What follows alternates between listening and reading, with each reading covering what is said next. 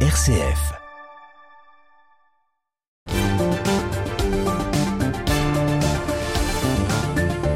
Et nous retrouvons comme chaque mardi la carte blanche de Raphaël Delacroix. Bonsoir Raphaël. Bonsoir Thomas. Alors ce soir vous en avez marre de euh, Sandrine Rousseau. Ah oui Thomas, on n'en peut plus. Un ras-le-bol d'entendre ces idioties partout et tout le temps. Heureusement hein, qu'elle n'intervient pas sur l'antenne de RCF, mais on voudrait qu'elle se taise. Alors ça, je crois que ce n'est pas son programme. Alors il faudrait arrêter de lui tendre le micro, arrêter de la recevoir comme une femme politique de premier plan, ce qu'elle n'est pas.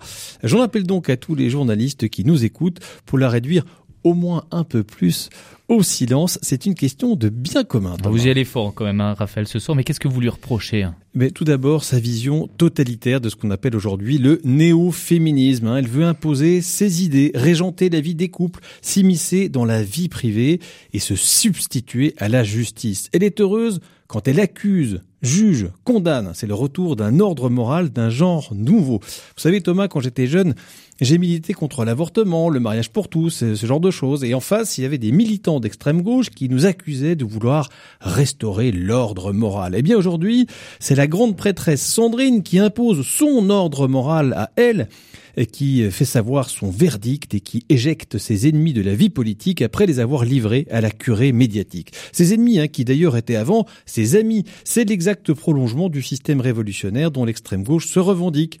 Les guillotineurs sont guillotinés. Et il se pourrait bien qu'à l'instar de Danton ou Robespierre, la machine extrémiste se retourne contre elle. On trouve toujours plus révolutionnaire que soi.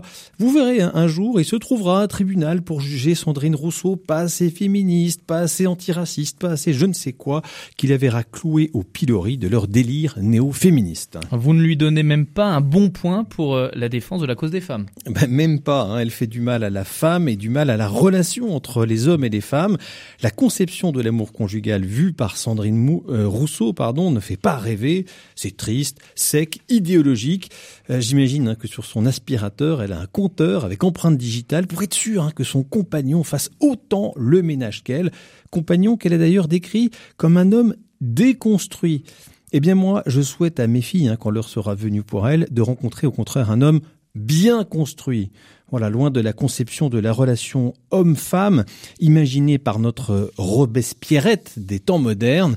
Non mais imaginez la scène, Thomas. Imaginez la scène du balcon dans Cyrano de Bergerac. Vous vous souvenez Notre héros, au lieu de laisser s'épancher son cœur dans un romantisme fou, adresserait à Roxane la liste des tâches ménagères qu'il s'engagerait à faire pour gagner son amour. Alors je sais Thomas, je suis vieux jeu, mais la geste chevaleresque avait quand même du bon nom. L'âme française a connu de bien meilleurs chantres de l'amour, poètes, écrivains que le programme déconstruit que nous propose Sandrine Rousseau et dont, en fait, soyons-en sûrs, aucun Français ne veut. La carte blanche de Raphaël Delacroix, toujours très en verve, très euh, remontée encore plus ce soir. C'est à retrouver sur notre site internet rcf.fr.